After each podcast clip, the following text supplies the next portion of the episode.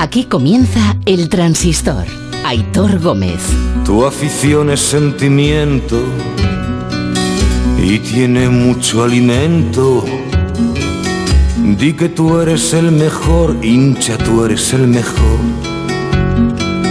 Escuchando el transistor. Ra, ra, ra. El lobito está cobrando. La, la, la, la, la, la, la, la. Los pagando. Se me ha debido pasar a mí el tiempo, igual soy yo solo, ¿eh? pero me ha pasado el tiempo muy lento. Es que hace solo una semana, es que la semana pasada a estas horas estábamos en la prórroga de la final de la Eurocopa. Ha pasado el tiempo muy, muy despacito. Buenas noches. Anda que no han pasado cosas también, es verdad, estos últimos días y las que pasarán en los días que vengan, que alguno dirá, a ver qué me cuentan estos un domingo de julio así por la noche que no parece que haya habido nada nuevo. Bueno, pues no veas tú si han pasado cosas hoy. Bueno, para empezar...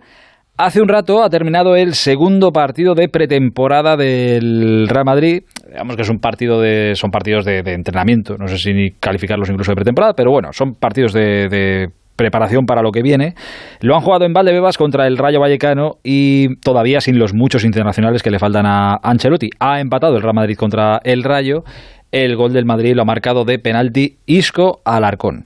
Ahora nos cuenta Busti lo que se sabe de este partido, eh, pongo entre comillas, clandestino, eh, porque no se televisa ni aparece en ningún sitio, y de lo que se sabe de los movimientos en los que está el Real Madrid ahora, que os hemos venido además contando y pormenorizando todos estos días aquí en el Transistor de Onda Cero, son evidentemente más de salidas que de llegadas, lo de Brahim ya está hecho, lo de Baram lo estará, el United, lo de Cubo ya veremos, ya os contó David el otro día que la Real es el destino que parece favorito, pero vamos, que hay muchos jugadores pendientes de su futuro y de intentar convencer ahora mismo a, a Ancelotti.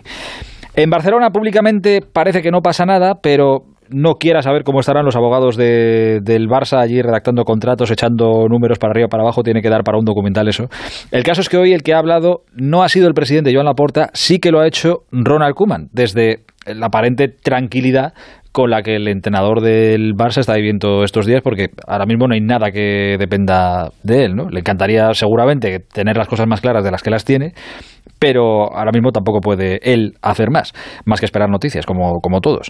Lo que no ha habido hoy han sido demasiados amistosos, eh, hay varios esta semana que viene, pero eh, además de este Rayo Real Madrid o Real Madrid Rayo, ha jugado hoy el Mallorca, que ha ganado 1-0 al Poblense, y el Elche ha ganado esta mañana 6-1 al Atromitos o Atromitos, no sé cómo se dice, de Grecia. Fuera del fútbol, eh, es que han pasado muchas cosas hoy fuera del fútbol y además todas importantes. ¿eh? Por ejemplo, lo de la Fórmula 1. Había hoy gran premio en Silverstone, en Inglaterra. Ha sido el primer fin de semana con esta fórmula de carrera al sprint. Bueno, ayer fue todo bastante tranquilo en la carrera de clasificación, que servía de clasificación para la de hoy. Hoy ya esa tranquilidad no ha sido tanta, porque desde el principio Hamilton y Verstappen han peleado por ponerse primeros. Y ya en la segunda vuelta, en una curva, Hamilton intentaba adelantar por dentro, Verstappen mantenía su trazada por fuera y ha tocado al piloto inglés y se ha ido fuera de la pista a más de 250 por hora, una cosa así. Eh, claro, el golpetazo que se ha dado ha sido importante, aunque ha salido por su propio pie de, del coche. Ahí se ha acabado la carrera para él, se ha investigado ese toque, han penalizado a Hamilton con 10 segundos, esa ha sido la sanción para el piloto inglés. Aún así, a pesar de la sanción, ha ganado la carrera y le recorta hasta ponerse a 7 puntos de distancia en el Mundial del líder, que sigue siendo Verstappen. Pero claro, hay quien pedía una sanción mucho mayor para Hamilton por lo que ha hecho. El caso es que Verstappen, que está bien, pero que ha pasado, ha tenido que pasar por el hospital para que le revisaran, ha dicho después de la carrera que ver cómo Hamilton celebraba la victoria estando él todavía en el hospital le parece una conducta irrespetuosa y antideportiva y nos queda todavía mucho mundial por delante y están solo a siete puntos. O sea, imagínate tú lo que vendrá ahora. Los españoles en la carrera bastante bien. ¿eh? Sainz ha terminado sexto, Fernando Alonso ha terminado justo por detrás, séptimo. Fernando que también ha tenido ahí su pequeño lío. Cuando le iba a adelantar Vettel, eh, el alemán ha hecho un trompo y se ha ido de carrera, pero no ha habido toque alguno. Ha sido el piloto alemán, el solito, el que ha hecho el trompo y se ha ido fuera. Además, hoy ha terminado el Tour de Francia con la ya mítica etapa por las calles de París. La última etapa hoy en los Campos Elíseos se la ha llevado al sprint Van Aert, este muchacho al que se le da bien casi todo sobre una bici. Tercera etapa en este Tour para él. Y lo más importante, lo que ya sabíamos casi desde la primera semana de carrera, por no decir el primer día, Pogachar ha sido coronado como campeón, segundo Vingegaard, el danés, y tercero el ecuatoriano Carapaz. Enric Mas ha sido sexto, el mejor español en la general. Pello Bilbao, noveno, también en el top 10. No se puede decir que ha sido un gran tour para los españoles. Sí que es verdad que nos ha servido esta carrera para reafirmar que hay un ciclista joven, bueno, 22 años tiene, que lleva dos tours seguidos y que puede marcar una época. Eh, por cierto, los ciclistas, que alguno ha salido esta misma noche para, de París hacia Tokio, otros lo harán mañana para poner rumbo a esa cita de los Juegos Olímpicos. Eh, la prueba en ruta, que es el próximo sábado, este sábado ya. El viernes empieza la ceremonia inaugural con los Juegos, el sábado los ciclistas para adelante, que también es un agobio. terminas de correr hoy el tour con miles de kilómetros en las piernas, reventado, cógete un avión a la otra punta del mundo y el sábado a, a competir. Nada, que tengan suerte. Por lo demás, ya no quedan olímpicos en España. Bueno, alguno quedará todavía, pero ya os vais a encontrar poquitos, porque ya está el grueso de la delegación española en Tokio. Costó que despegara ayer el avión por sobrepeso y hubo algo de retraso, pero ya están allí. Y mira, de las primeras noticias que se van a encontrar no van a ser buenas porque hoy el comité organizador ha informado de dos casos positivos por COVID en la Villa Olímpica. Son de la misma delegación, del mismo deporte. Eh, hay mucha seguridad, muchísima, pero el bicho no entiende de fronteras. Ojalá podamos tener unos juegos tranquilos y volver algún día a una vida tranquila, pero de momento es lo que hay. Mira, y otro que se va a incorporar a los juegos pronto, representando a España, va a ser el número uno del golf mundial, John Rand, que ha terminado tercero en el British, uno de los grandes de la temporada, recupera eso sí el número uno del mundo y a pensar ya en los Juegos de Tokio y a intentar ganar el oro. El oro. Y hablando de olímpicos, y además es un buen plan si no tenéis que madrugar mucho, pero es que es dentro de un ratito, a las 3 de la mañana, hora española, a las 6 de la tarde en Las Vegas, último amistoso de la selección española de básquet, antes de poner rumbo también a Tokio. Y oye, qué amistoso. Estados Unidos-España, última prueba y buena prueba de fuego contra seguramente el equipo que siempre es favorito en cualquier competición a la que van. Pero mira, ya se la pegaron en el Mundial. Lo que pasa es que este equipo es mejor que el que fue al Mundial.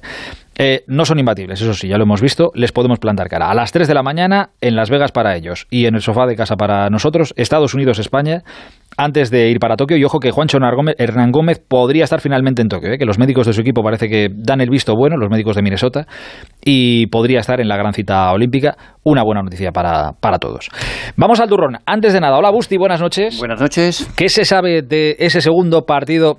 De ensayo, de preparación, de, de pretemporada del Madrid clandestino, porque no lo ha visto nadie, contra el Rayo Vallecano esta tarde-noche? Sí, son partidos de entrenamiento que, como dices, no se ofrecen en ningún medio audiovisual, que la semana pasada ya lo hizo el Real Madrid con el Fuenlabrada y hoy ha sido con el Rayo Vallecano. El Real Madrid está todavía en una pretemporada, digamos, muy verde. Le faltan muchísimos jugadores. Hoy, de hecho, por ejemplo, en ese partido amistoso con el Rayo Vallecano del primer equipo estaban Lunin, Nacho, Odriozola, Marcelo, Odegar, Isco y Lucas Vázquez. Esos son los que estaban del, primer equipo. No suena, mal, ¿eh? ¿eh? No suena mal no suena mal, pero que en condiciones normales durante la temporada, como mucho habría un titular de aquí. Sí, eso también es verdad. De dos, cuatro, seis, de los siete, uno dos como mucho de titulares durante la, durante la temporada. Y han completado el equipo, pues jugadores del filial que ya jugaron algunos el año pasado, como eh, Antonio Blanco, Arribas, Marvin o Víctor Chus, también ha estado el joven eh, delantero del juvenil La Tasa, porque curiosamente, fíjate que empieza la pretemporada, Jovis con problemas, que no ha jugado, Mariano con problemas, que tampoco ha jugado, también estaba con eh, problemas Rodrigo y han dado descanso a, Carvajal. Pues es que empiezan los problemas pronto, también te diré. Eh, sí, pero bueno, no es, no es, nada, no es nada grave.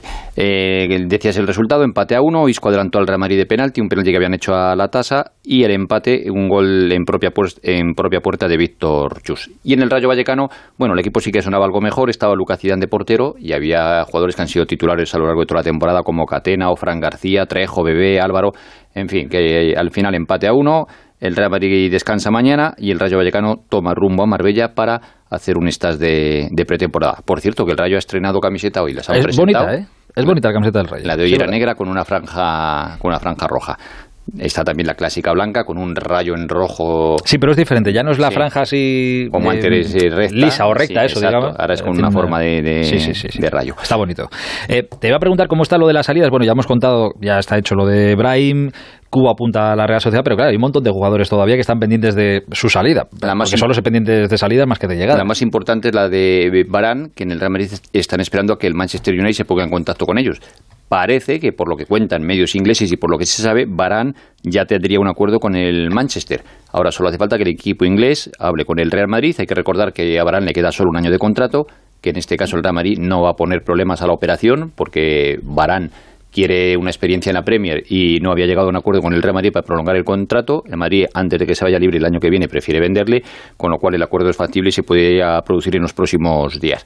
Hoy, por cierto, la prensa inglesa, a la vez que habla de lo del Manchester, dando por hecho que van a hacer esta semana a iniciar las conversaciones con el Real Madrid, habla de que el Real Madrid había ofrecido a Vinicius al Manchester United. Eh, Pero a cambio de, a cambio de dinero. No, no, que, le han ofrecido para porque el, equipo inglés parece que estaba interesado y según contaba de Mirror era para conseguir más financiación en el Real Madrid y poder invertir en el fichaje de Mbappé. Exacto, pero bueno, eh, en el Real Madrid si nada cambia, Vinicius es intransferible. O sea que, por mucho que puedan decir en la prensa inglesa, si nada cambia, como digo, en el Real Madrid, Vinicius es intransferible.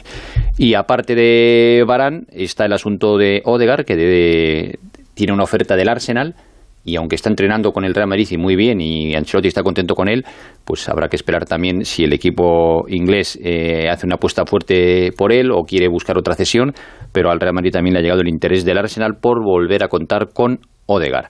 Ahí está otro de los jugadores que puede tener un futuro incierto. Y Cubo, al margen de la Real Sociedad, tiene la buena oferta del Mallorca. Él ha estado allí también, terminó muy, muy contento. Estuvo bien aquella temporada, sí. Exacto, y además tiene la sensación de que tendría más oportunidades para jugar en el Mallorca que la, Real Sociedad, que la Real hay más jugadores, digamos, que puedan jugar en su perfil, como Silva o Janusay o incluso, o incluso Porto.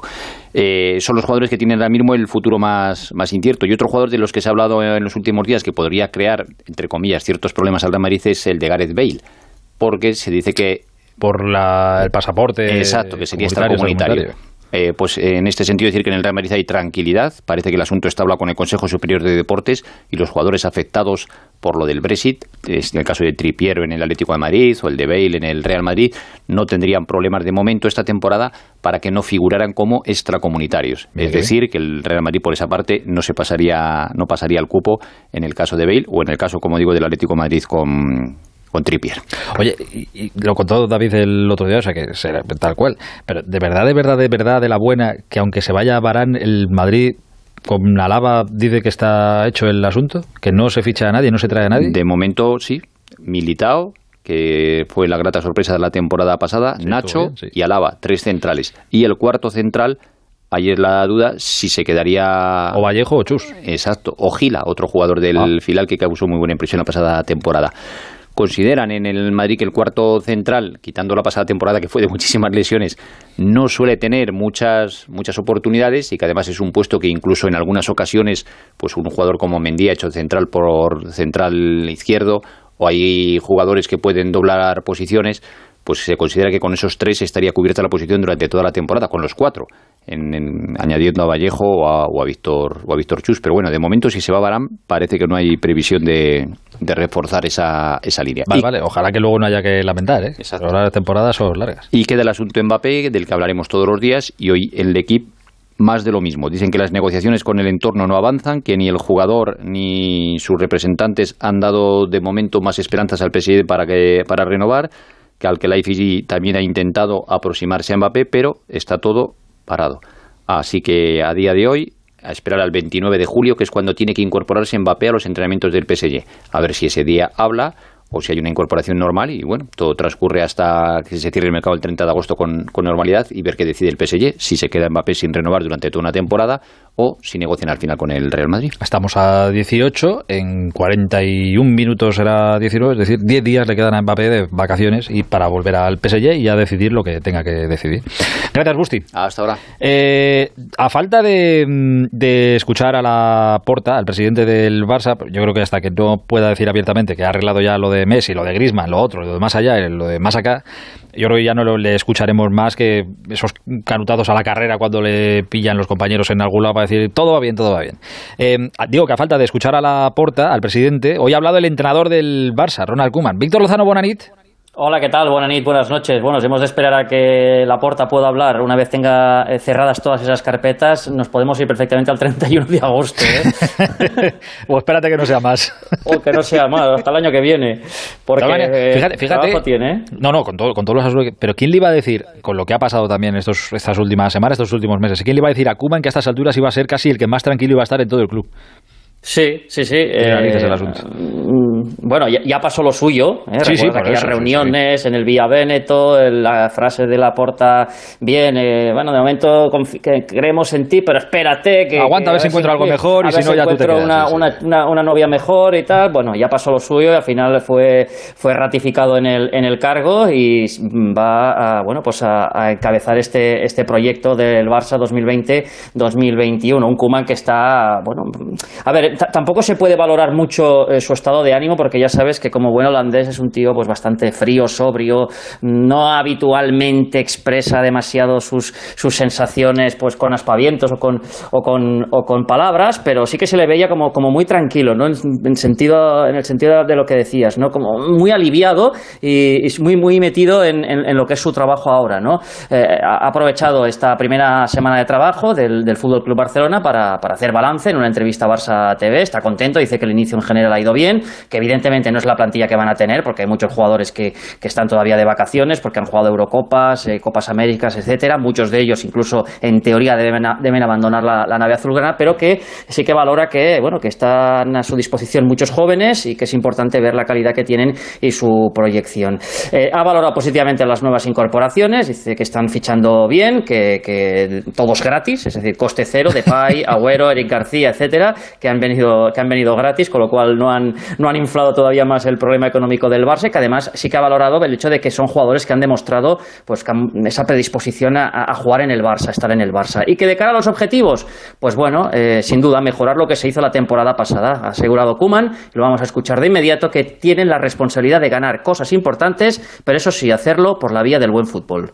Bueno, como, como ellos saben, que somos un club que intentamos jugar bien, intentamos jugar atractivo, pero también sabemos y tenemos la responsabilidad de ganar cosas importantes y con la ayuda de nuestros culés vamos a lograr. Hemos fichado bien hasta el momento porque hemos fichado gente, jugadores como Memphis Depay, ha venido gratis, Kun Agüero ha venido gratis, Eric García ha venido gratis y además yo creo que si podemos tener el dinero han sido jugadores para fichar. Han demostrado de, aceptar y sobre todo demostrar que quieren estar en este club hay que ver, ¿eh?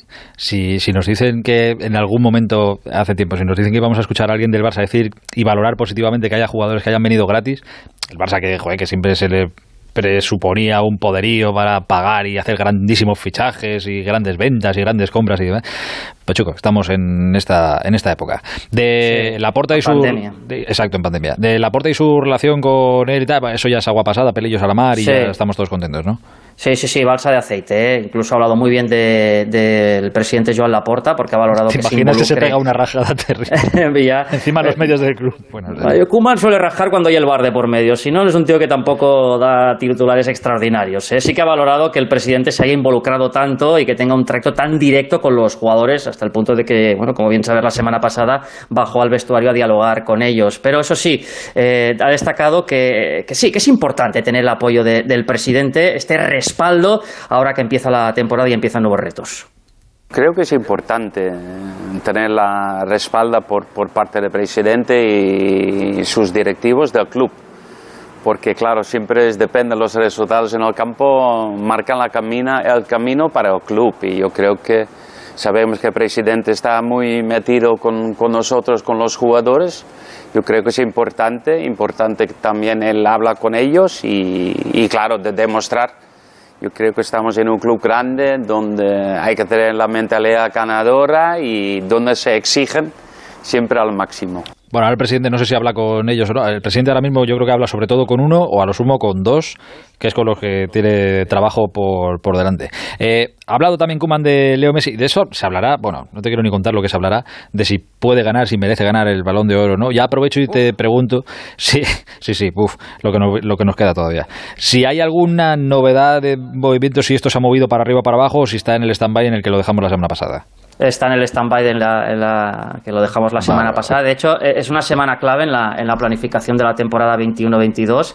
Eh, el nombre propio es el de Leo Messi. Eh, podría incluso ya cerrarse esta semana. La intención del club es poder anunciar esta misma semana la renovación de su contrato que lo unirá al Barça, recordemos, por cinco temporadas con una, con una bajada de sueldo importante en la primera. Más cosas, más deberes que el Barça, que la Porta tiene que hacer esta semana, pues... bueno, lo de Griezmann, lo de Griezmann era, tenía, tiene pensado, bueno, tiene pensado que estaba previsto que volviera esta semana a trabajar también, ¿no? Sí, sí, sí. No está, eh, tendría que venir el, sobre el miércoles, martes, miércoles, a regresar a los entrenamientos. Bueno, él y, y el resto de, jugadores que fueron eliminados en esa primera ronda eliminatoria de la, de la Eurocopa, pero evidentemente los focos estarán puestos en Grisman y su futuro, quedando este en stand-by, eh, bueno, esa, ese trueque con, con, con Saúl, como comentábamos la temporada pasada, y buscar nuevas fórmulas para buscarle salir al francés y conseguir, mm, gracias a eso, encajar a Messi o la renovación de Messi en lo que es el, la masa salarial del Fútbol Club Barcelona. Es otra de las carpetas importantes, como también la de la reducción de salarios. Recordemos que se le ha pedido a Piqué, Busquets y Jordi Alba que, bueno, que se bajen el, sueldo. Vamos a ver si hay novedades al respecto. Ellos siguen de, vacaciones y sobre todo el capítulo de salidas, porque si hablamos mucho de, Messi, etcétera, eh, han de salir jugadores que cobran muchísimo dinero y con los que no se cuenta. Mm, te pongo tres ejemplos: un Titip, Coutinho y Pjanic. Eh, se, les busca salida, más que nada para ahorrarse sus multimillonarios sueldos. Glenglet también está en, en, venta, entre comillas, tiene ofertas de, Inglaterra. Veremos qué pasa, porque sin duda eh, Joan Laporta, como decíamos al principio, bueno, tiene unos días realmente de actividad frenética en los despachos. Él, la Secretaría Técnica también y el resto de directivos. No me gustaría ser ahora mismo abogado del Barça, la verdad. No. Entre otras cosas porque no vas a tener vacaciones. Pero... Mm. Y yo que, y yo que las empiezo mañana, imagínate cómo está para, para estar pensando en esto. ¿E-, ¿Eres muy, ¿Eres muy mayor tú, Víctor? Mm, depende de lo que consideres mayor. mayor. Pues, en pues, menos de un mes, si Dios quiere, 48 pues eh, claro, es que vamos a calibrar si eres mayor o no, a ver si entiendes esto o no. Se lo, es que se lo he leído a Ibai espero que no sea una clavada, pero creo que no. Eh, porque son unas palabras de Emiliano Martínez, el, portero de la selección argentina, que se ha hecho inmensamente célebre por ser grandísimo protagonista en la Copa América ganado, que ha ganado Argentina hace nada, hace una semana. Y dice Emiliano Martínez, soy Vegeta y cuando jugué con Messi me hice Super Saiyan. Le quiero dar la vida, me quiero morir por él. ¿Entiendes lo que quiere decir Emiliano?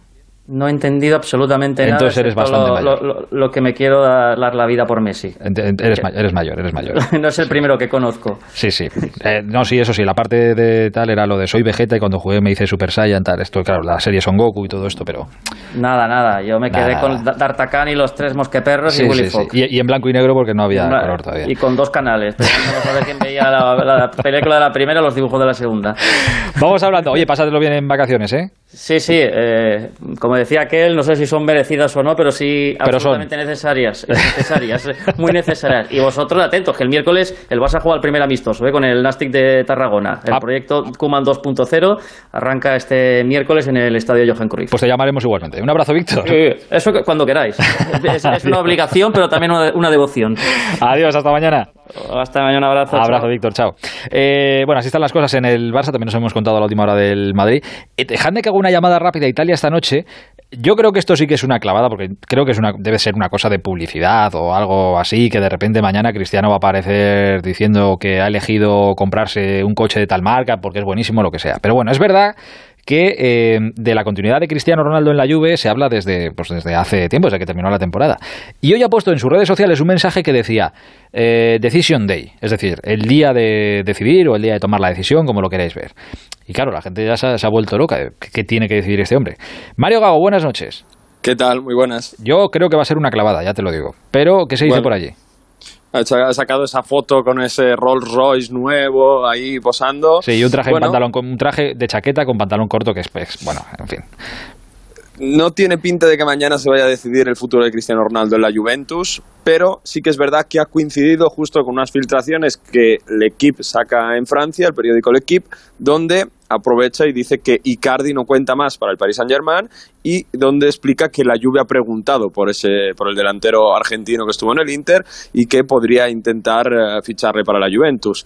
Al mismo tiempo, la Juve, aunque en las declaraciones públicas siempre dice que Cristiano Ronaldo va a seguir, que le esperan para el día 26 de julio, se sabe que los 30 millones de euros que tiene de sueldo y tiene que pagar la Juventus están pesando mucho las arcas de, de la Juve y si llega una oferta bastante buena y además Cristiano Ronaldo decide irse, no va a haber ninguna duda de que va a salir. Entonces, con todo esto, con el equipo diciendo que podría haber un intercambio Icardi por Cristiano Ronaldo y bueno, este post de Decision Day, pues eh, no se sabe si hay algo por detrás donde Cristiano Ronaldo está pensando dejar la Juve. Lo que está claro es que seguramente mañana no tengamos ninguna noticia, pero vamos a ver si Cristiano llega a Turín el día 26 de julio. Eh, en cualquier caso, así en general, ¿eh? por lo que sepa, la afición de la Juve, entiendo que están contentos con el rendimiento de Cristiano allí, ¿no? O sea que no. Uf, pues eh, últimamente o sea que tampoco no habría manifestaciones en las calles si se fuera, vamos. No, no, no. Y de hecho, fíjate, el otro día hubo que volvieron todos de vacaciones. Muchísimos aplausos para Dybala, que piensan que va a ser su año, con Alegri que ha vuelto, que le puedan dar oportunidad. Se está pensando en una Juve que se rejuvenezca, que cambie totalmente el estilo después del año pasado, que aunque se acabó cuarto, eh, al final, el último momento, se consiguió una Copa Italia Supercopa, pero fue una mala temporada. Por tanto, como que quizá Cristiano Ronaldo puede lastrar el nuevo proyecto. O sea que está bastante dividida la, afición de la Juve. ¿eh? Si Cristiano se va, no van a haber nadie que, lo lamente y que se lo eche en cara a Agnelli. Fíjate que ahora lo que se espera de Dybala, Dybala, ¿cuántas veces lo han colocado fuera de la, Juve? Yo creo que se lo han ofrecido a, mm. medio. Al Atlético Madrid lo han ligado, pero como 700 millones de veces.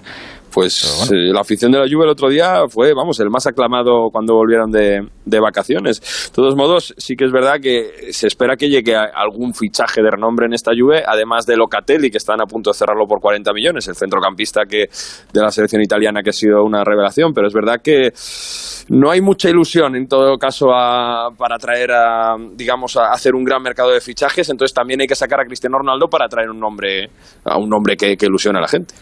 Ya veremos. Oye, ¿estuviste el otro día en la boda de Bernardeschi?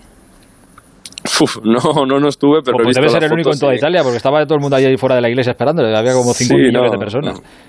Muy, ha tenido mucha repercusión el traje con el que iba vestido. Sí, sí, también, también, tremendo. Es que ganas la Eurocopa ya te vale cualquier traje, te lo puedes poner y bueno, en fin. Pues igual que Cristiano, eres Cristiano, te puedes poner un traje con pantalón, pantalón corto, es que es tremendo. Pero bueno, en fin, así están las cosas. Eh, Hace una semana Italia estaba celebrando que ganaba la Eurocopa. Por ahora, a pesar de todas las manifestaciones, toda la fiesta que hubo, no hay demasiados casos de explosión de, COVID. Esperemos que siga así las cosas por Italia. Crucemos los dedos. Mira, hasta ahora yo creo que estaban empezando los penaltis. Hasta ahora estaba Donnarumma eligiendo si se tiraba para la derecha o para la izquierda. Hace justo una semana. Eh, Marieta, abrazo grande. Estaremos en contacto. Sí, señor, por aquí seguimos. Un abrazo. Abrazo hasta ahora. Son las 11 y 32. Nos espera la charla de los domingos. El transistor. Aitor Gómez. Me ha dicho Javi que nos vayamos de fiesta el fin de. Y no me lo quito de la cabeza. Pues sabes que tienes que meterte en la cabeza también. Que el virus no se ha ido, que sigue con nosotros. Y que hay que seguir tomando precauciones, que esto no ha terminado.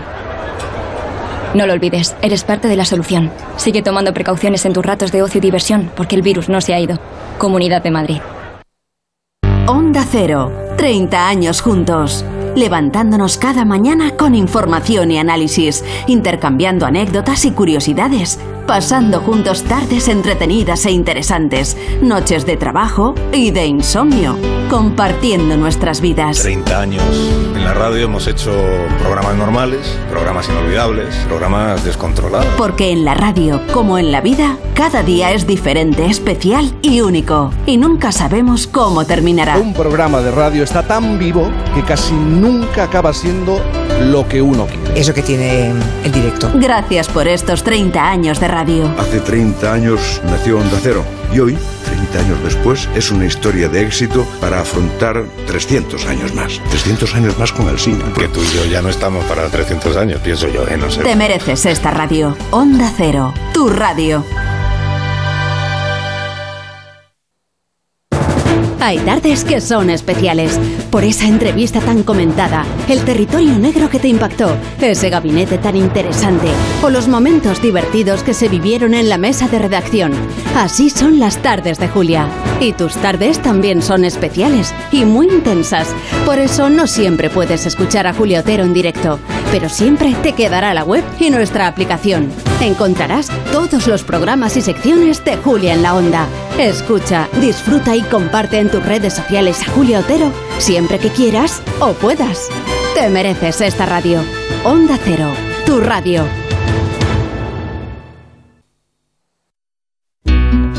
El transistor. Onda Cero.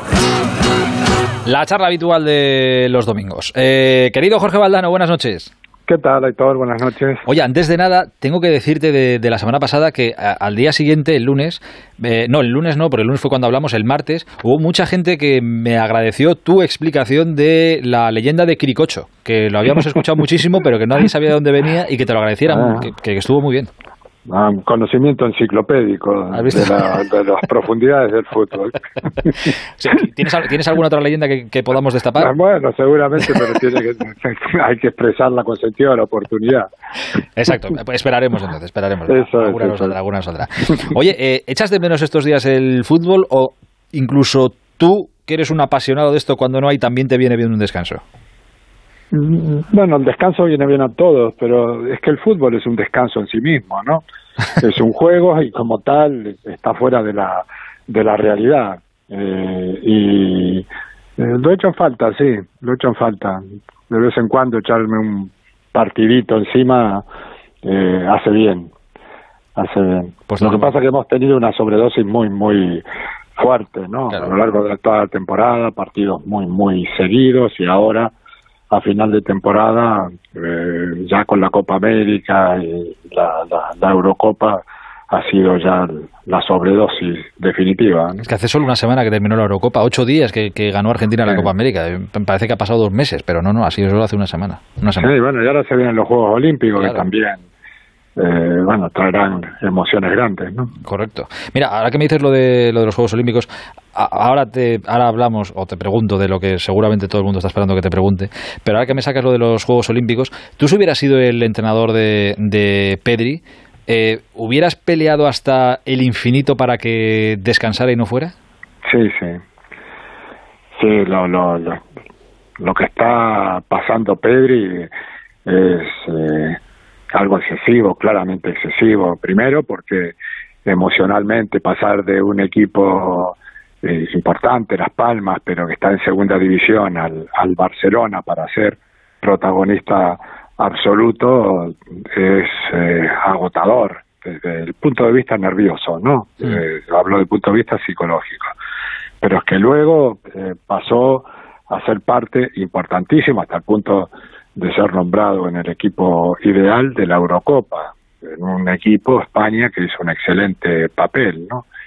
Eh, y, y bueno, y ahora se le vienen los, Juegos Olímpicos encima, es un- una sobredosis física descomunal, pero además es una acumulación de, de emociones que, que yo no sé cómo, cómo las va a poder asimilar, no, no, no, en todo caso estoy convencido de que no es fácil, incluso en un chico que parece haber nacido con todo puesto, ¿no? Eh, hace las, las cosas con una naturalidad tremenda, pero a mí me parece que, que se está exagerando, eh, se lo está, se lo está exprimiendo, ¿no? Eh, fíjate que tuve la ocasión antes, en, pues entre medias, de no recuerdo antes de qué partido de la Eurocopa, de, de hablar con él así cara a cara y en la federación en una entrevista. Y eh, de verdad que me dio la sensación. Él vive de, de ilusión. O sea, él es, de- es que lo que dice que parece. Cuando él dice, no, yo juego como si estuviera jugando en la calle, soy un niño, tal. Es que eso es No. lo que te transmite. O sea, él vive como la, la ilusión de un niño, lo vive todo esto, que no tiene en Sí, a cuenta lo mejor si está cansado. Eso sí, sí. Y a lo mejor eso es lo que lo salva, efectivamente, sí. El que viva las cosas de una manera muy, muy distendida, ¿no? Eh, cualquier jugador eh, profesional, antes de cada partido, vive una lucha de nervios, ¿no? Sobre todo si estamos hablando de partidos del nivel que propone el Barcelona, la selección española. Pero efectivamente este chico da una sensación de- de relajamiento, ¿no? Pero, pero claro, eh, me parece que, insisto, eh, le están dando un- una carga física y mental muy, muy fuerte. En algún momento tendrá que descansar, ¿no? Eh, y no parece que el comienzo de la liga sea un buen momento para descansar, o sea que va a haber un continuo que, que terminará pagando de alguna manera. ¿no? A mí lo que me dijo es que le habían dado nueve días de vacaciones antes de la Eurocopa y demás, y que con esos nueve días que él le había cargado pilas. Digo, bueno, pues nada. Digo, cuando llegues, No, a, los, seguro, cuando seguro. llegues a los 36 que tengo yo, ya verás como nueve días te, te resultan pocos. bueno, cuando llegue a los míos no te digo nada. Por eso. Pero, pero bueno, yo también estoy en Tenerife como él, pero que, claro, no, no, Es que ahí se descansa diferente. Sí, ahí se descansa diferente. Claro, claro. sí, sí, Hay sí. todo yo, soy de los, yo soy de los que dicen cuando hace mucho calor en Madrid hay que venir a Tenerife y cuando hace mucho frío en Madrid hay que venir a Tenerife. Efectivamente. Eh, es, que, es que las Canarias, te- eh, según llegas ahí, ya es otra, es otra historia. Eso es. Eh, Jorge, ¿cómo, ¿cómo te quedaste esta semana cuando empezaste a escuchar, que supongo que si no lo verías por redes sociales te llegaría de una u otra manera, Mm. eh, todos los audios de, de Florentino conseguidos de aquella manera y publicados ahora 16 años después, creo que son?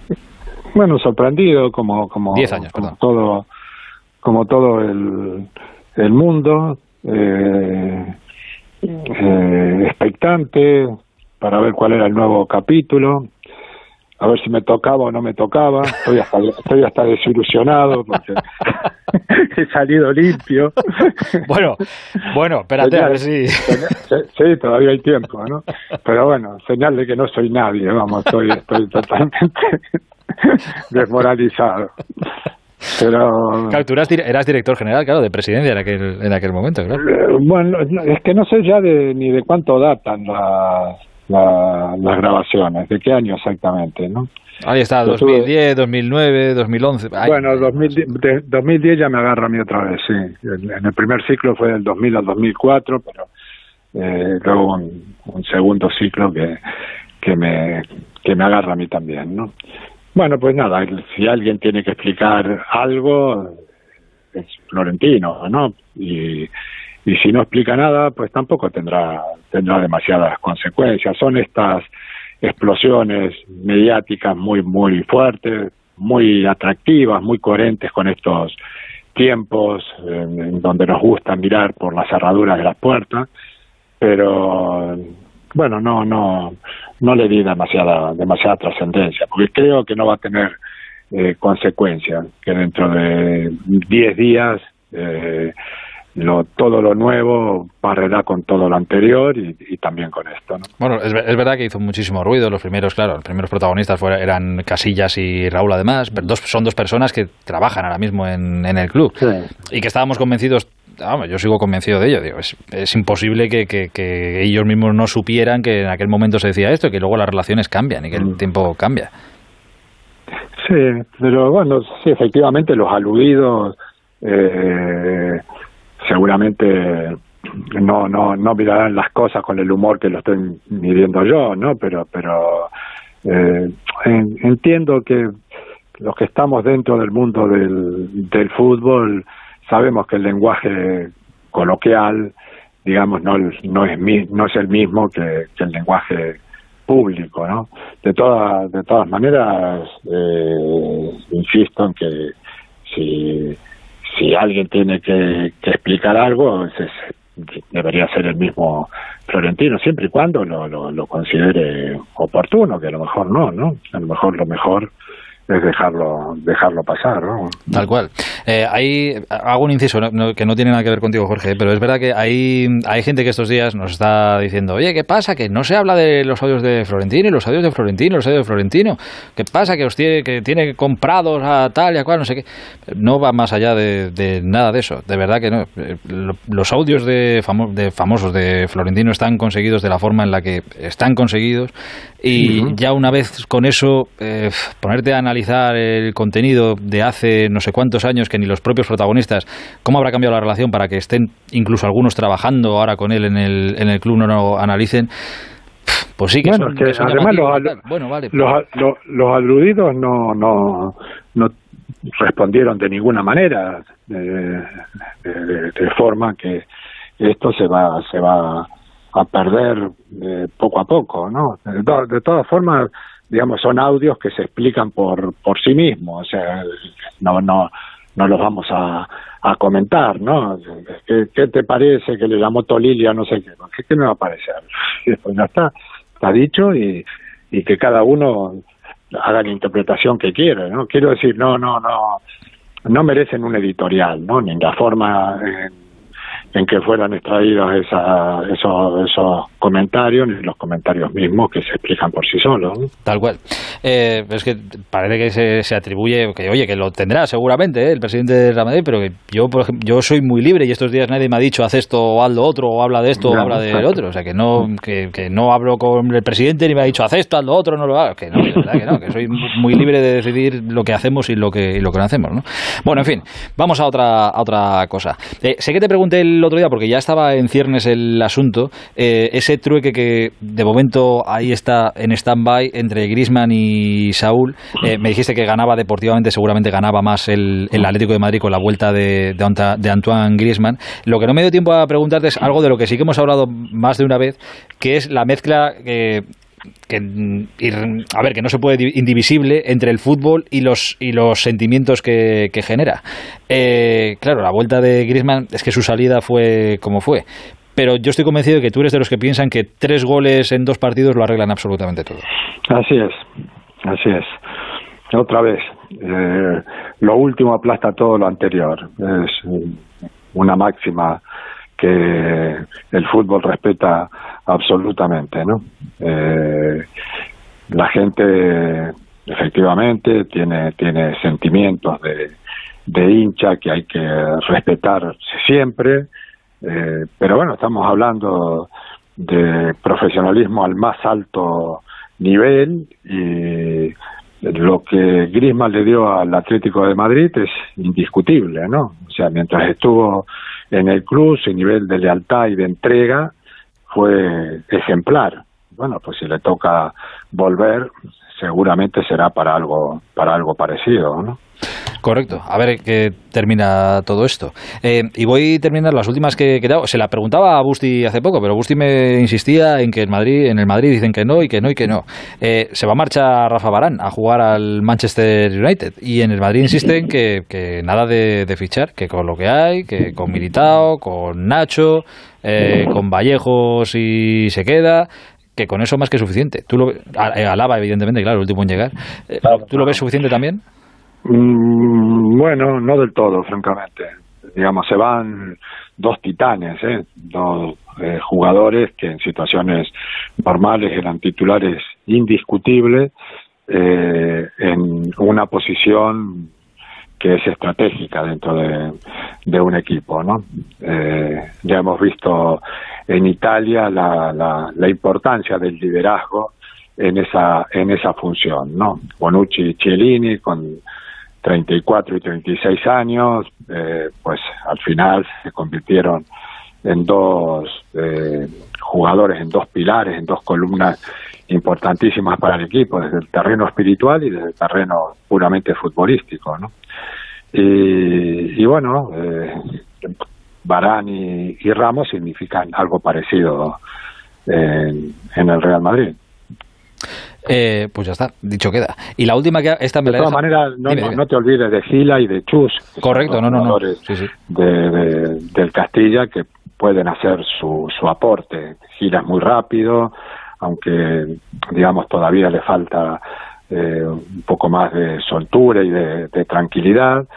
Chus es menos espectacular, pero sin embargo futbolísticamente es un jugador muy, muy fiable, que está siempre donde debe, que resuelve las cosas con, con mucha autoridad.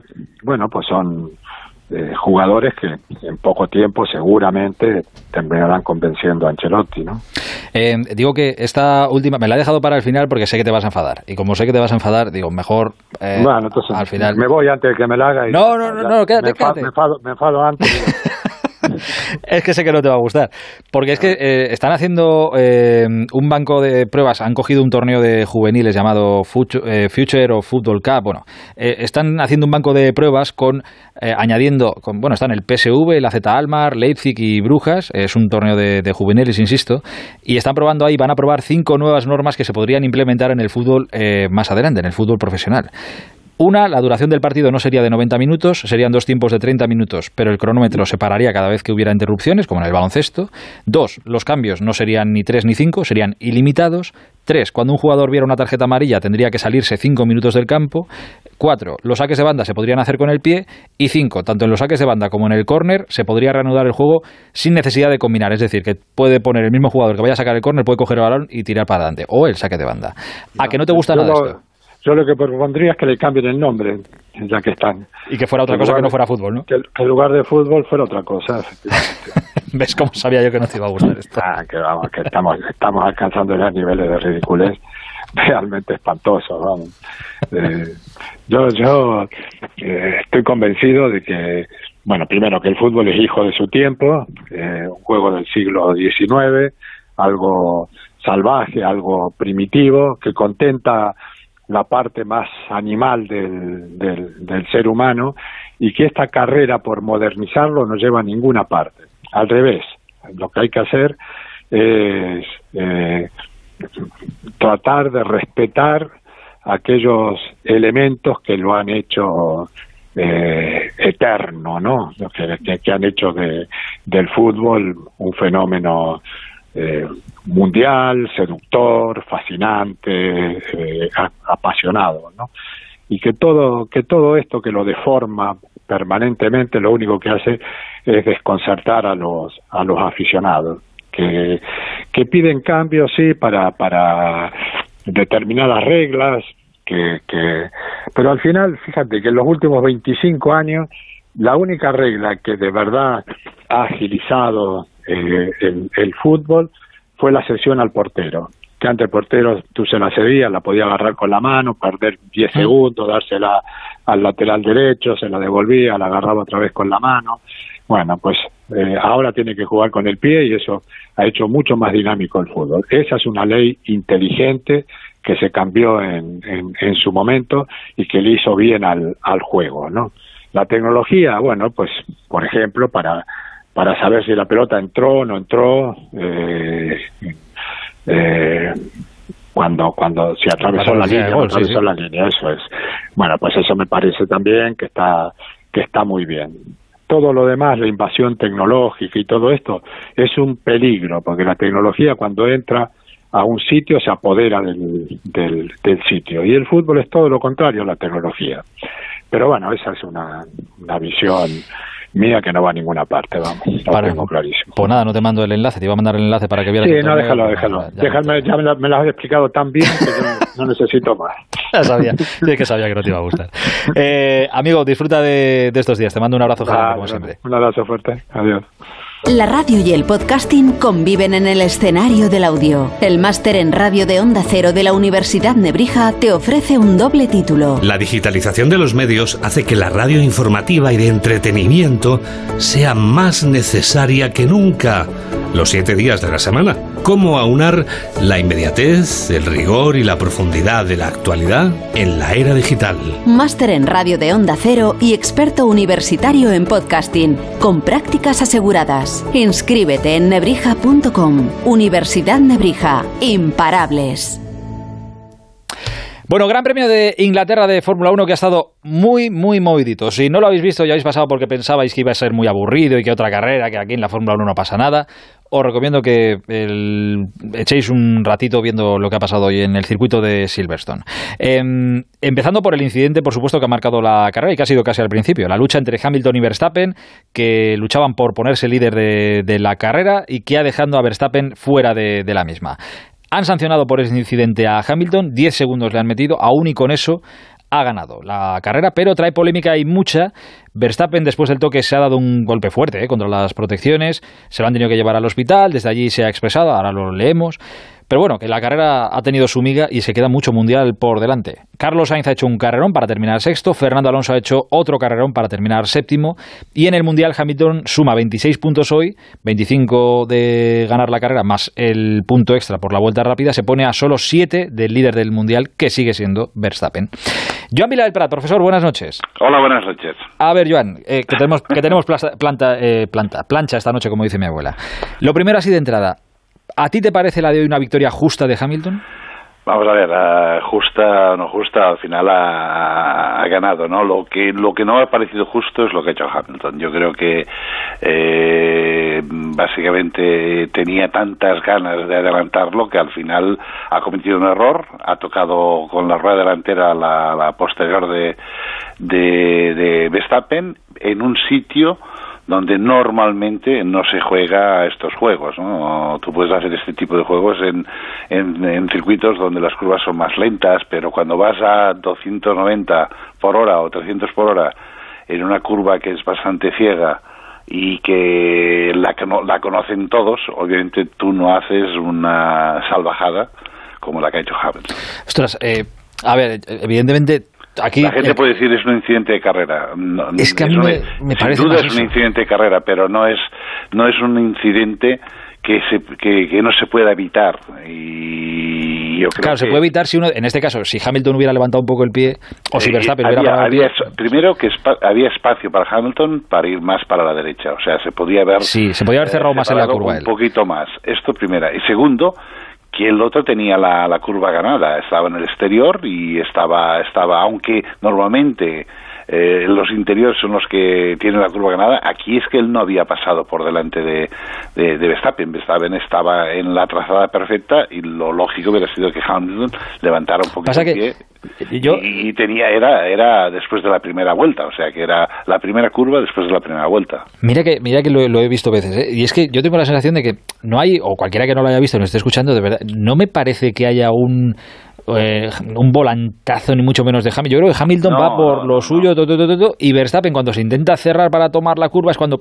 se tocan. Por eso me parece a mí un incidente de carrera. Digo, es que no nadie ha ido a buscar con mala fe, creo, a nadie. No, si nadie, nadie dice que se haga con mala fe y más. Uh, eh, todos son profesionales suficientes como para este tipo de cosas, no, porque al final aquí el, el que ha salido mal parado ha sido Verstappen, pero podía haber sido Hamilton y, las vallas son, aunque sean con gomas, son duras, ¿eh? no, no, el golpe ha sido ¿eh? A la velocidad que se va es, eh, es un sitio peligroso, pero lo que vuelvo a repetir es que normalmente tú no te lanzas en un sitio así si no estás muy claro en eh, eh, al punto de que sabes que vas a salir por delante. Lo que no puedes hacer es eh, intentarlo cuando él estaba bastante por atrás. O sea, en ese sentido yo creo que ya había espacio para Hamilton. Yo mm, no, no me ha gustado, no me ha gustado y estoy convencido de que Hamilton tampoco le ha gustado porque creo que es un, un deportista elegante y con clase en ese sentido. Eh, bueno, Hamilton al final de la carrera lo que ha dicho, bueno, ha explicado cómo lo veía él, que bueno, que no era la carrera perfecta, o sea, que no era una buena forma de ganar, que hubiera gustado ganar de otra manera, pero que bueno, que era lo que había. Y no venía a decir una frase como que era un accidente que no sé si que tarde o temprano iba a pasar o algo así ha venido a decir. Bueno, pues, tarde o temprano esto abre la veda para que pase otra vez en algún otro sitio. Claro, es que nos queda, es que nos queda mucho mundial por delante evidente, quedan 13 carreras. Es evidente que, que Max no esta no se la va no se le va a olvidar sin tan fácil. Ahí voy. Mira, es que quería leer contigo lo que ha puesto eh, Verstappen en sus redes sociales, porque Verstappen después del golpe que se ha dado, pues eso, a lo que dice Joan, 290, 300 kilómetros por hora, a ver, aterrizado, no, el coche ni ha volcado, afortunadamente ni nada, pero ha sido un golpe lateral fuerte contra las protecciones, ha salido por el VP, muy fuerte, pero es verdad que salía aturdido y demás, y ha tenido que ir al hospital a que le revisaran. Y una vez ha terminado la carrera, Verstappen ha puesto en sus redes sociales lo siguiente. Antes que nada, me alegro de estar bien, fue un gran impacto en 51 Gs, pero me siento mejor, obviamente muy decepcionado porque me sacaran así de la carrera. La sanción impuesta a Hamilton, esto lo añado yo, 10 segundos han sido, no nos ayuda de ninguna manera y no hace justicia al peligroso movimiento que Luis hizo en pista. Viendo las celebraciones después de la carrera, mientras todavía yo estaba en el hospital, es una conducta irrespetuosa y antideportiva, pero seguimos adelante. Mm, duro, pero no va demasiado lejos, ¿eh? No, no está demasiado desacertado. ¿Es por lo menos contundente? Es, es, es, duro, porque es duro, eh, pero, pero vamos, eh, yo si hubiera sido Hamilton, sabiendo que él la han desplazado al hospital con un helicóptero, sin saber si está bien o no está bien, porque uno puede levantarse. Uno es Hamilton ha celebrado mucho después de eh, esta victoria. Yo creo que, que, bueno, y aparte yo conociendo a Hamilton un poquito, creo que no, no es la manera que él quiere ganar un título o ganar una carrera. O sea, es evidente que él seguro que esta noche pensará muchísimo en lo que ha pasado hoy. Y vuelvo a repetir, no tengo ninguna duda por mi, por mi parte de que es todo culpa de Hamilton. Eh, esa sanción eh, que le han metido con 10 segundos y que bueno que ha marcado un poco el incidente en sí ha marcado toda la carrera, pero esa sanción con 10 segundos eh, entiendo que te sabe a, poco. Ah.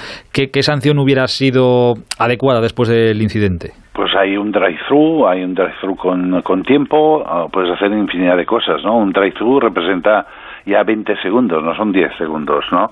10 segundos para un Mercedes uh, liderando y con, la, con el potencial que tienen, uh, yo estaba convencido de que los iba a recuperar. Ah, de hecho, mm, me, me, he sorprendido de que no ha cogido a Leclerc mucho más rápido. Lo ha cogido cuando ha querido, básicamente. Sí, cuando quedaban dos vueltas para Cuando, cuando ha decidido de que voy a por, a por Leclerc, era un segundo, un segundo, un segundo, un segundo, vuelta, vuelta, vuelta, ¿no? Pero hasta aquel punto parecía como si jugara a este tipo, a dejarle a Leclerc que, que se mantuviera a siete segundos, ¿no? Eh, yo creo, yo creo que la, la sanción no, no puedo decir que no es correcta ni, ni, ni que es correcta, o sea, al final esto es lo que han sancionado los tres comisarios, pero yo personalmente en un accidente donde uno aquí se está jugando el campeonato eh, un, por culpa tuya el otro se sale de la pista y es el líder del, en ese momento del campeonato, obviamente la sanción hubiera sido más rígida. Y rígida puede ser pues un drive-thru o, un, unos segundos con un drive-thru. O sea, no, el ponerle 5 o 10 segundos es básicamente han tomado la segunda decisión más blanda. ¿eh? Ellos podían tirar mucho más lejos y han, han ido a buscar o los 5 o los 10 segundos, cuando podían hacer muchas más cosas. 5 o segundos que además para un equipo como el de Mercedes, no, pues no, significa nada. Con la diferencia que hay con los demás. normalmente las carreras, los que están delante van, ganan las carreras por 30 segundos. Lo sabe todo el mundo esto. Eh, la pena es esa, que Verstappen se haya ido, pero bueno, lo bueno es que nos quedan 13 carreras por delante. No, y lo bueno es que no ha este pasado nada. y que no ha pasado nada, Y esperemos que el, el, estudio que han hecho en el, hospital, porque estos golpes a veces duelen al día, al día, siguiente, ¿no? Eh, esperemos que esto no haya repercusiones, se, se haya terminado aquí. Pero lo que vuelvo a repetir es que lo que ha dicho Verstappen no, no lo encuentro lo encuentro duro, pero no está demasiado lejos. ¿eh? Yo, Hamilton, hubiera celebrado, sí, lo hubiera celebrado, pero no con el énfasis que lo ha hecho. Estoy entendido de que es, es su tierra, su país, eh, Silverstone, alabado al público, perfecto, todo lo que tú quieras, ¿no? Pero mucha gente seguro que no le ha gustado lo que ha hecho Hamilton.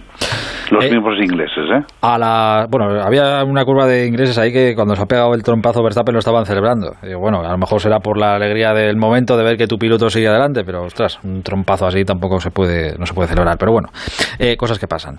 Eh, nos quedan 13 carreras por delante para ver este duelo que de verdad, este mundial va a estar eh, apasionante, lo está ya. ¿eh? Apasionante de verdad. Y otra cosa bonita de hoy es que hemos visto una Ferrari que con temperaturas rápidas, eh, muy calurosas, eh, pues va bien, ¿no? Y, ahí está el sexto puesto de Carlos, muy bien. El sexto puesto de Carlos que podría haber sido mejor si el equipo no se hubiera equivocado y le ha hecho perder 10 segundos, ¿no? Y lo mismo que le ha pasado a Fernando, también un pit stop de, desastroso. O sea que en ese sentido tanto uno como el otro. Fernando ha hecho una carrera brillante, ya la hizo ayer.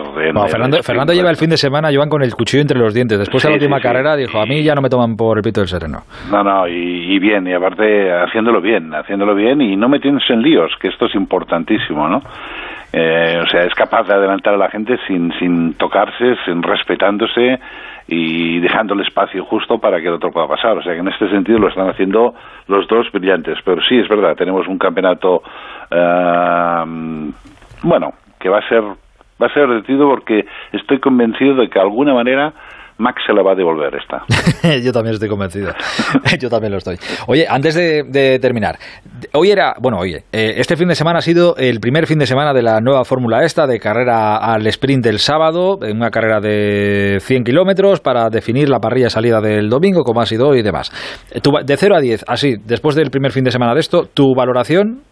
Vamos a ver, está bien, pero yo creo que se tienen que hacer pequeñas modificaciones. Yo creo que el viernes tiene que ser preparación para la carrera del domingo y el sábado clasifica por la mañana, carrera por la tarde. Vale, pues no está mala la idea. No está mala como atractiva, parece que sí. Pero vamos, que no te parece mal del todo el nuevo sistema. No, no, del todo, del todo, no. Si estamos buscando espectáculo, mira, Fernando, gracias a la, a la sprint race del sábado, ha conseguido pues estar luchando allí con los grandes, ¿no? Eh, en ese sentido, pues eh, Checo Pérez ha tenido todo el fin de semana desastroso, eh, de hecho ha salido el último y hoy ha, ha hecho 25 pit stops, o sea que en ese sentido Pérez no le ha funcionado en absoluto el, el, el sprint race, pero hay otros que sí se han aprovechado de esto. En dos semanas, el día 1 de agosto, Gran Premio de Hungría, en el circuito de Hungaroring, que nos trae buenísimo. buenísimo Justo antes de las vacaciones. Eh, exacto, que luego hay tres semanas de parada, hasta finales de agosto creo que ya no hay carrera. Hay tres semanitas ahí de, de parón. Eh, profesor, te mandamos un abrazo gigante, como siempre. Cuídate mucho. Y yo vosotros. Adiós, amigo, hasta ahora. Hasta ahora. Eh, antes de nada, quiero que escuchéis primero al que ha quedado sexto en el día de hoy, primero al que ha quedado séptimo. Bueno, primero al que ha quedado séptimo, a Fernando Alonso, que se refería así a un incidente cuando Vettel le iba a adelantar y Fernando iba por lo suyo y Vettel ha terminado dando un trompo y parecía que, oye, Fernando ha tocado a Vettel. Pues no, eh, Fernando no ha tocado a nadie y Vettel ha dado solo. Pero Fernando decía esto. que la pasada Vettel ha desaparecido el mapa. Sí, hizo trompo, ¿no? Me parece. Tenía demasiado ansia en las primeras curvas. que tenía demasiado ansia el bueno de en las primeras curvas. Eh, y este es Carlos Sainz que ha terminado hoy sexto con el Ferrari. Más podía haber sido seguro, ¿no? Eh, pero es lo que tienen las carreras. Hay días que no, que no, que no toca y hoy no ha tocado, ¿no? Eh, primer error eh, relativo, ¿no? De todo el año. Los mecánicos están haciendo pit stops muy buenos todo el año y hoy es el primer día que se falla. Aún así, podium de Charles, hoy el coche en aire limpio. Creo que cuando he ido en aire limpio se hemos podido mostrar el buen ritmo que, que tenía el coche este fin de semana y, y una pena por, porque tendríamos que haber acabado delante de los McLaren. Bueno, una sexta posición a nosotros nos sabe bien, a Carlos le sabe regular, pero bueno, habrá tiempo para mejorar. Todo está pasado en Silverstone, el Gran Premio de Inglaterra de Fórmula 1. Y además, en París ha terminado hoy el Tour de Francia. El transistor, Aitor Gómez.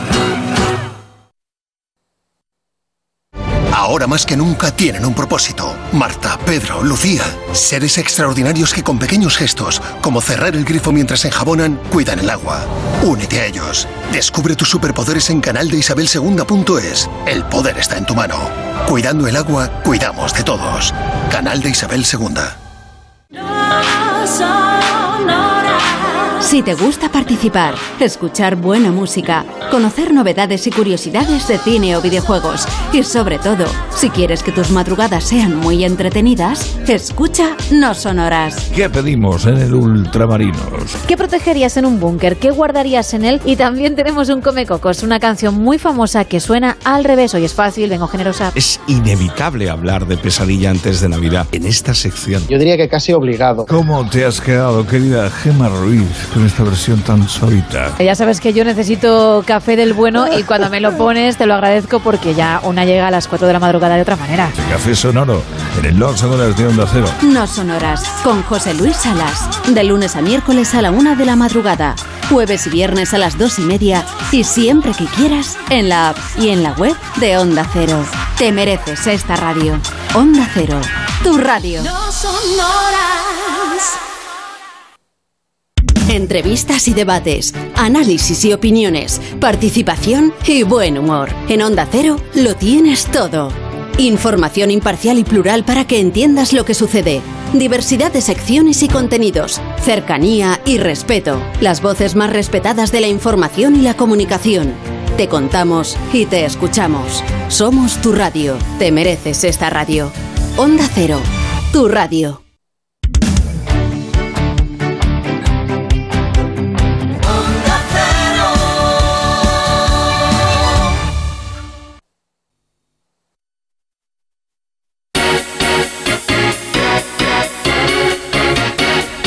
Se acabó esta edición del Tour de Francia hoy por las calles de París, donde ha ganado Van Aert al, al sprint, este muchacho que es bueno en todo encima de una bici, en montaña, contra el al sprint, lo que le eches. Hoy han coronado por segunda vez consecutiva a Pogachar como campeón del Tour, su segundo Tour consecutivo, solo tiene 22 añitos.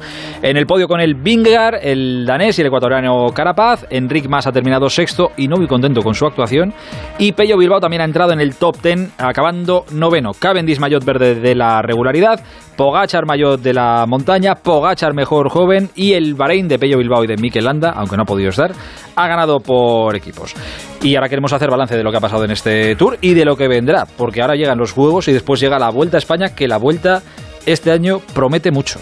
Hola Pedro Delgado, buenas noches. Hola, Pedro. Hola, hola. Ahora sí, ahora te escucho, amigo. ¿Qué tal? Buenas noches. Y está por ahí también Anselmo Fuerte. Hola, Anselmo, buenas noches. Hola, buenas noches. Eh, Anselmo, te repito la pregunta de hace unos días. Ahora que ya ha terminado, ¿te ha aburrido este Tour de Francia? Eh, vamos a ver, aburrir, sí, sí, sí, sí, yo esperaba más, no. Vamos a ver, también, también a lo mejor nos puede aburrir un poco por, por el, el- mira, lo estaba mirando ahora, por, por eh, el tema, a lo mejor la caída nos privó, una de las caídas que hubo nos privó la lucha mano a mano entre, entre y y, Pogacar. A lo mejor hubiese cambiado algo, no lo sé, no, no, pero bueno, a lo mejor sí, sí podíamos visto, haber visto otros finales en esas etapas que ha habido, que han sido tres corredores los que le han hecho siempre las etapas, me refiero a las que tenían en alto, pues pues a lo mejor hubiese estado Roglic, que a lo mejor hubiese puesto en, en alguna apuro a Pogacar, pero las cosas han pasado y por lo general me ha aburrido, porque las etapas de alta montaña, pues como siempre, los últimos menos, menos la que sacó cinco minutos, lo que te dije el otro día, menos la que sacó cinco minutos Pogacar, que creo que fue en, en- no me acuerdo ahora dónde fue. En el la- Gran Bornar. En el Gran Bornar, efectivamente. Lo demás, pues bueno, mm, los finales, pues, pues hubo dos etapas que fueron los de los primeros que fueron repetidas. ¿Eh? Eh, Más o menos eh, faltando dos kilómetros, los tres mismos, o sea que sí, así un poquillo, un poquillo para mí aburrido. Y si le pregunta a Pedro, me va a decir que no, porque es verdad que, que para, por el triunfo de- del Tour no ha peligrado nunca que se lo vaya a llevar Pogachar. Pero es verdad que, oye, siempre ha habido cositas por las exhibiciones de Pogachar. En las etapas de sprint, pues ahí estaba Cavendish dando su colorcillo. Eh, Vingegaard cuando lo intentó. Eso es lo que tú. Por eso tú te refieres, Pedro, a que el Tour no ha sido del todo aburrido, ¿no?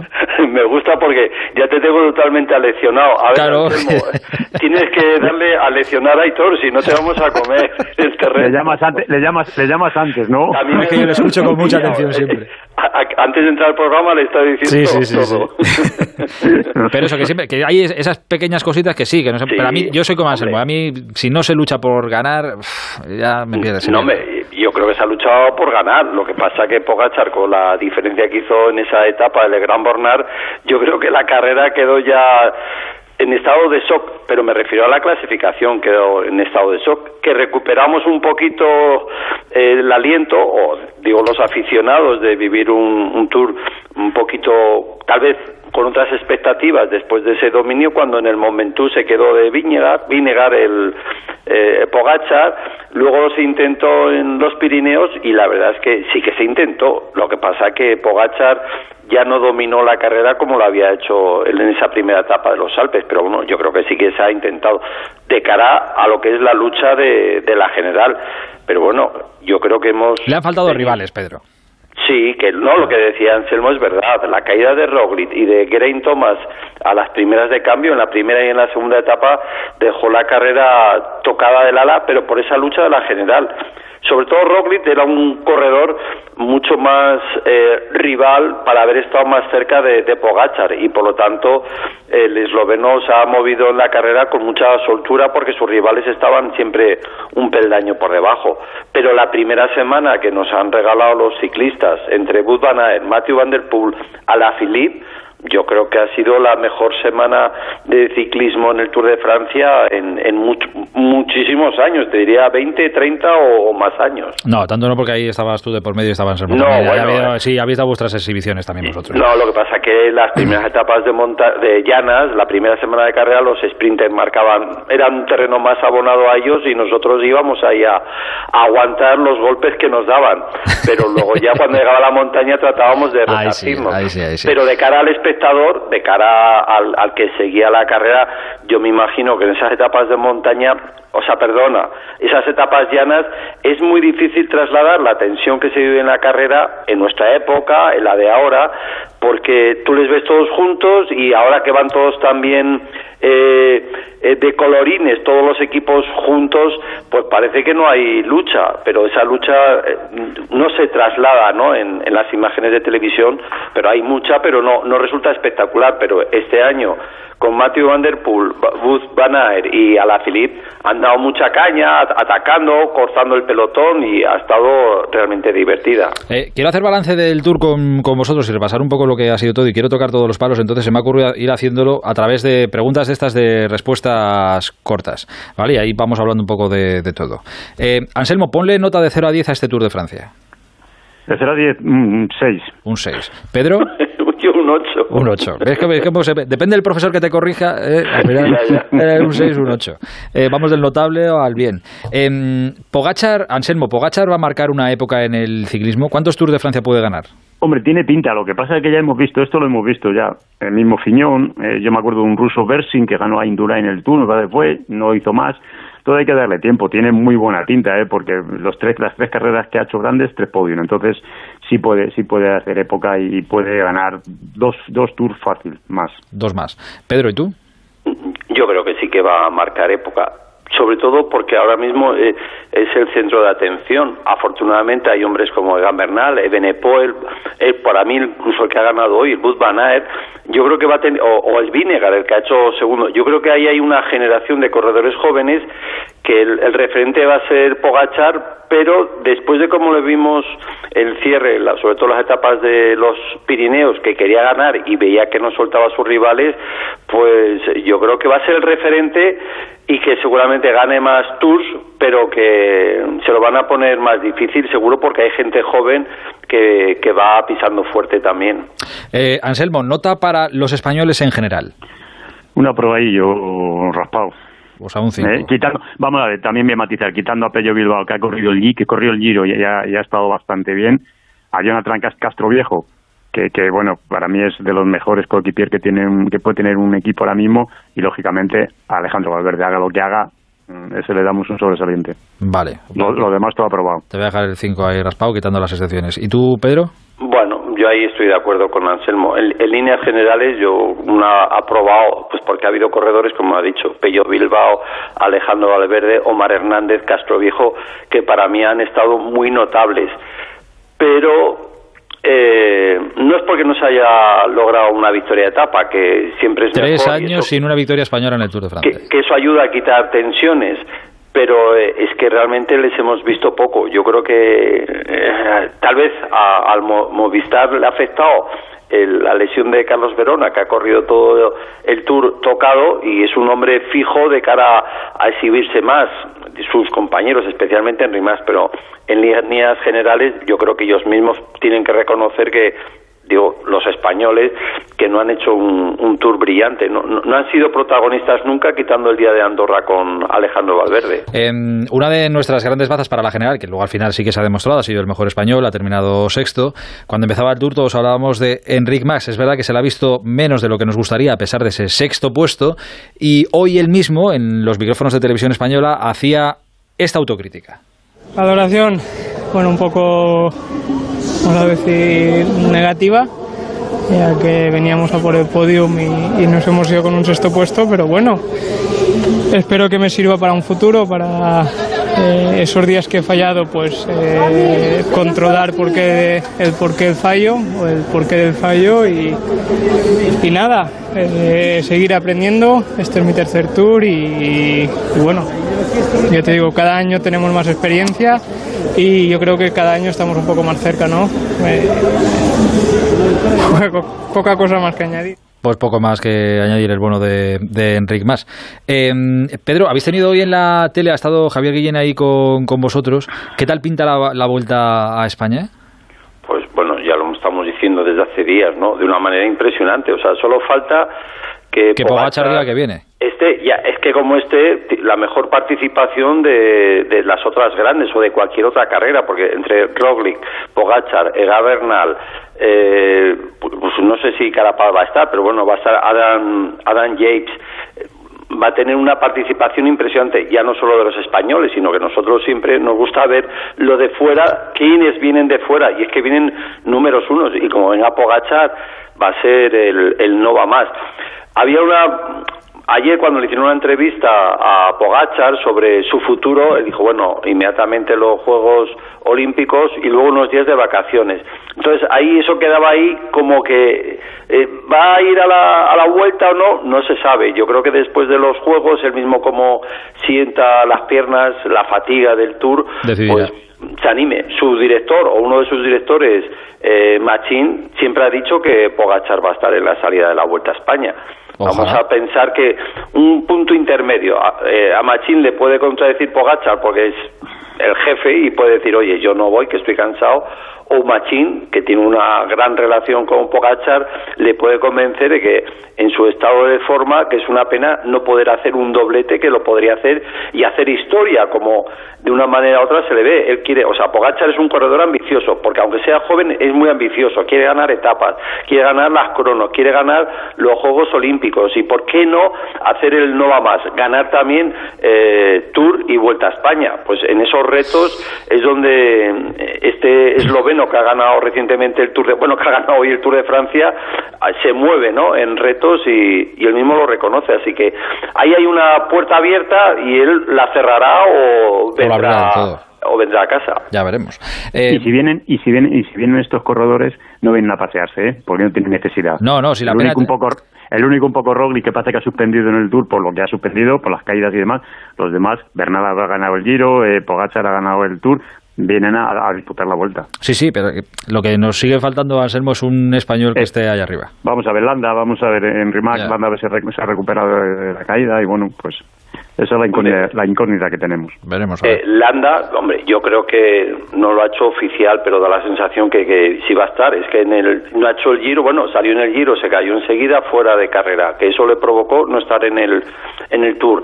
Su meta también estaba en los Juegos Olímpicos y luego a ver qué, cómo iban en el Tour, pero al no estar en estas carreras, en el equipo aunque no esté muy muy bien, le va a pedir que esté. Y, y además Mikel Landa que venía reclamando tener un equipo potente, fíjate el, el giro que hicieron y eh, el tour que han hecho, o sea, él en ese aspecto el equipo lo tiene bien armado, solo falta el, el artista, como pasa siempre en un buen equipo, tener el caballo ganador y yo creo que eso tiene que motivarle a él, a Mikel Landa, para estar en la vuelta y resacirse de una temporada bastante negra.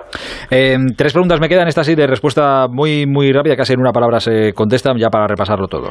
Eh, si os pregunto por el gran protagonista de este tour, me vais a decir Pogachar. Uno que no sea Pogachar, Anselmo, ¿con quién te quedas? Van Aert. Van Aert. ¿Y tú, Pedro? También. Joder, yo es que soy muy de Marc Cavendish, pero bueno, vale. Vosotros Van Aert. Eh, si os dijeran, si te dijeran, Anselmo, que te puedes reencarnar ahora mismo en un ciclista, eliges a Van Aert, a Pogachar, a Roglic o a otro. Van Aert. Van Aert. ¿Y tú, Pedro?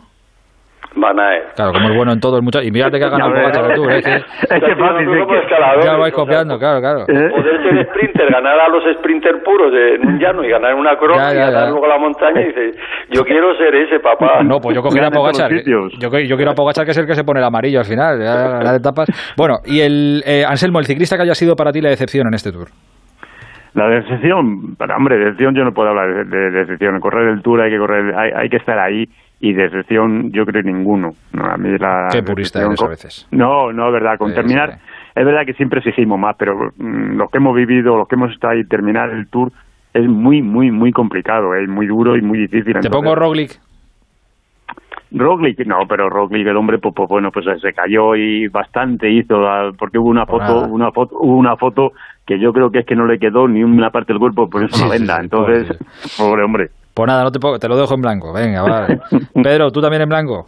Ya sabes que al fin y al cabo, aunque nos llevemos a veces la contraria, coincidimos mucho, Anselmo y yo. Vale, vale, vale. Yo estoy de acuerdo. O sea, decepción, no. Yo creo que o sea, no es, es verdad que a veces me- hay algún corredor que te puede decepcionar. Si acaso, por decir un nombre, pero es que es a la Philippe. Yo, yo esperaba un poquito más. eh, y sobre todo porque había dicho que no iba a correr los Juegos Olímpicos, pero claro, en que ha ganado la primera etapa, se ha puesto el amarillo, luego ha sido protagonista de la carrera sin rematar. Tampoco se puede decir de decepción, pero tal vez sí que esperaba un poquito más, ¿no? de- del corredor francés. Em, pues hasta aquí esta edición del Tour de Francia. Eh, Perico Anselmo, os lo digo siempre, hoy lo digo incluso más en serio si cabe, no sabéis el placer que ha sido para mí, no solo en este Tour, sino en los anteriores, las vueltas, los giros, compartir este rato por las noches con vosotros. Gracias infinitas, de verdad. Un abrazo gigante a los dos.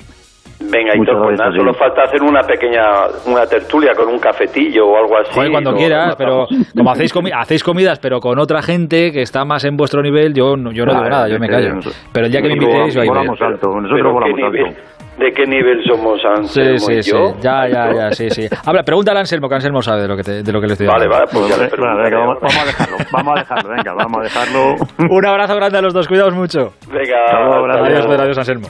Chao. El transistor. Aitor Gómez. Onda Cero, Madrid. Onda Cero, 30 años juntos. Levantándonos cada mañana con información y análisis, intercambiando anécdotas y curiosidades, pasando juntos tardes entretenidas e interesantes, noches de trabajo y de insomnio, compartiendo nuestras vidas. 30 años. En la radio hemos hecho programas normales, programas inolvidables, programas descontrolados. Porque en la radio, como en la vida, cada día es diferente, especial y único. Y nunca sabemos cómo terminará. Un programa de radio está tan vivo que casi nunca acaba siendo lo que uno quiere. Eso que tiene el directo. Gracias por estos 30 años de radio. Hace 30 años nació Onda Cero y hoy, 30 años después, es una historia de éxito para afrontar 300 años más. 300 años más con el cine. Que tú y yo ya no estamos para 300 años, pienso yo, ¿eh? No sé. Te mereces esta radio. Onda Cero, tu radio.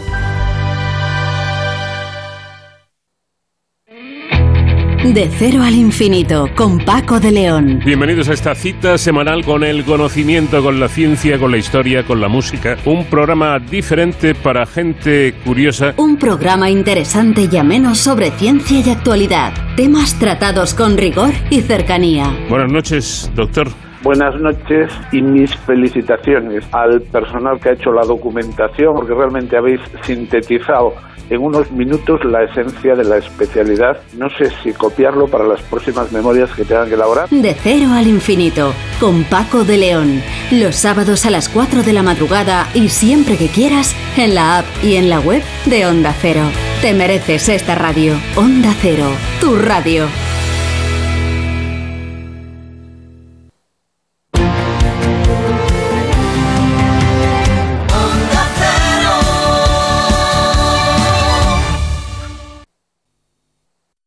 En Onda Cero seguimos en el transistor. Aitor Gómez. Contigo empecé y contigo terminó. Y entramos en semana olímpica, ¿eh? Hoy mismo ya a las 12 del mediodía aterrizado en el aeropuerto Narita de Tokio la expedición olímpica española. Bueno, una de las expediciones la más numerosa, 221 personas, con el presidente del COE Alejandro Blanco a la cabeza. De esos hay que decir que había otros 130 que habían viajado el viernes, con lo cual tenemos ya una delegación en Tokio de 351 personas. Entre ellos está la selección de fútbol que se ha desplazado hoy a Sapporo. Es la ciudad en la que va a jugar el primer partido. Los juegos se inauguran el viernes, pero atención, la selección española de fútbol debuta el jueves contra Egipto a las nueve y media de la mañana. Hora española. Exacto, hablamos siempre de hora española para poder seguir los, los acontecimientos.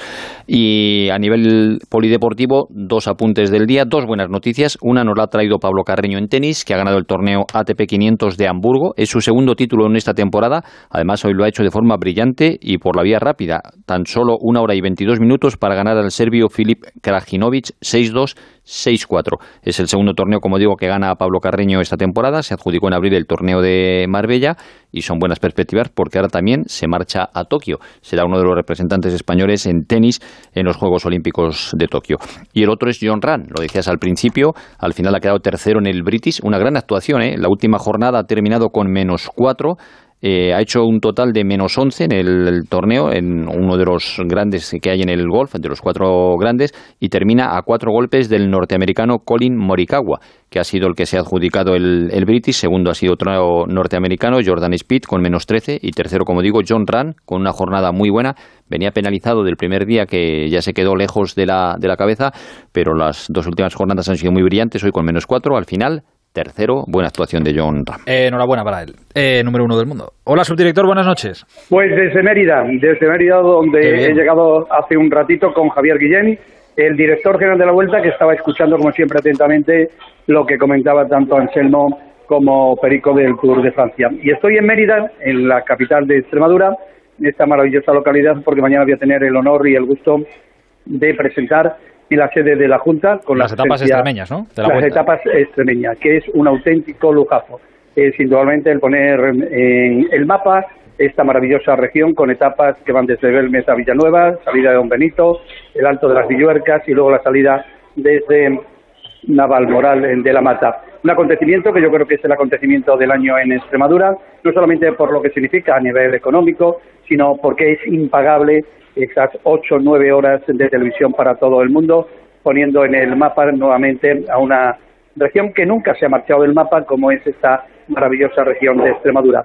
con importantes noticias que mañana, si quieres, eh, podremos comentar en directo por la noche Ah, pues con sí, el director general de la Vuelta, Javier Guillén, porque tiene además, eh, yo creo que alicientes suficientes esta Vuelta para calificarla o clasificarla entre, entre las mejores de la historia. Y nada, pues nada, si te parece, mañana hablamos con más eh, tranquilidad y que nada. Mañana me cuentas a ver qué tal ha ido eso. Y te lo cuento con, con mucho gusto. Desde Mérida, repito, con Javier Guillén, con Mérida, Guillermo Fernández Vara, para España. todos los alcaldes y para España les habló Roberto Gómez. Buenas noches.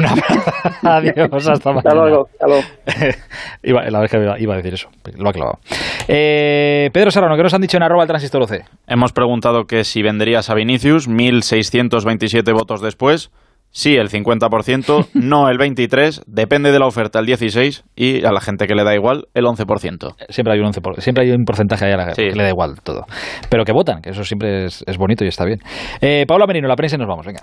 El diario AS abre con la hora de los autofichajes, dando protagonismo a Ceballos, Odegar y Bale, que se quedarían en el club blanco tras sus cesiones la pasada temporada, mientras que Marca dedica su portada a buscar el mejor Carvajal y el plan especial que se sigue para recuperar la mejor versión del lateral, además de una entrevista a Pau Gasol. Y en la prensa catalana, el diario Sport titula Movida en la defensa con imágenes del inglés, del inglés Dest y un Titi. Eh, dale. Y terminamos una semana y empezamos otra con Juan Matrueva. Aitor, lo que voy a hacer hoy no es una confesión a medianoche porque ya nos hemos ido de hora. Se trata más bien de compartir una sensación que me acompaña desde hace años y ya tengo unos cuantos. Voy al grano. Cada vez que terminan el tour la vuelta suena en mi cabeza una canción. El final del verano del dúo dinámico, o dicho de otra manera, sufro un ataque de nostalgia entre moderado y agudo. Ya sé que estamos a mitad de julio y no hay razones para ponerse melancólico, además el calor aprieta y nos queda verano para rato. Sin embargo, yo no puedo evitarlo. Ha terminado el tour y siento que he gastado la mitad del verano sin apenas darme cuenta. Está claro que es un complejo infantil. Aquellos veranos eternos lo eran menos cuando el tour echaba el cierre. De pronto las tardes se nos alargaban mortalmente, encerrados en casa, porque me permito recordar que en aquellos tiempos no te podías bañar hasta hacer la digestión, viejo truco de varias generaciones de padres para poder echar la siesta. Por fortuna, la Vuelta a España arranca en tres semanas y entre medias tendremos unos Juegos Olímpicos que nos van a distraer mucho la espera. De manera que el dúo dinámico tiene que aplazar la gira. Hasta nueva orden seguimos siendo niños disfrazados de adultos, con la misma ilusión y con las mismas ganas de practicar los deportes que vemos en la tele. Quizás seamos ingenuos, o tal vez seamos tolilis, importa poco. Lo relevante es que todavía encontramos motivos para soñar, y no es poca cosa con la que está cayendo. Buenas noches.